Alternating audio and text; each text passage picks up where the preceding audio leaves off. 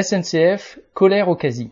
Depuis le 29 juin, les agents du quasi de la région SNCF Paris-Rive Gauche sont dans un mouvement de grève et de protestation à propos de leur salaire très bas, souvent au SMIC, et du manque permanent de personnel.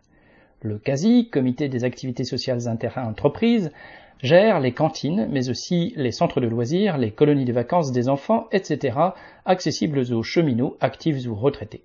Le budget des CASI est essentiellement financé par la SNCF au prorata de la masse salariale.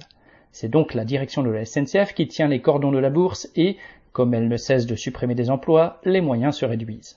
Seulement, à la SNCF comme dans beaucoup d'entreprises, il s'est trouvé des organisations syndicales pour accepter de gérer ces œuvres qu'auparavant on appelait entre guillemets charitables et où les patrons voyaient le moyen de ne pas avoir à augmenter les salaires.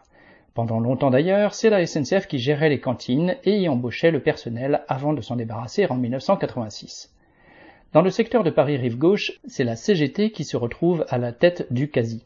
Et c'est donc un représentant CGT qui, en patron barricadé dans son bureau, refuse d'entendre les salariés en colère, leur fait répondre qu'il n'y a pas d'argent et qu'ils devraient se satisfaire des primes octroyées. On croirait entendre un directeur de la SNCF. Ce type de comportement fait grincer bien des dents, à commencer dans la CGT, d'autant plus que beaucoup préféreraient que les militants soient sur le terrain plutôt qu'à jouer les comptables de la direction SNCF et pire encore à accepter d'être ses otages en dépendant de l'argent qu'elle veut bien leur verser. Pour l'instant, la situation est bloquée. Le mouvement est vu avec sympathie par de nombreux cheminots du rang, car chacun, comme les salariés du quasi, se bat avec les fins de mois difficiles, les hausses de productivité et les chefs arrogants.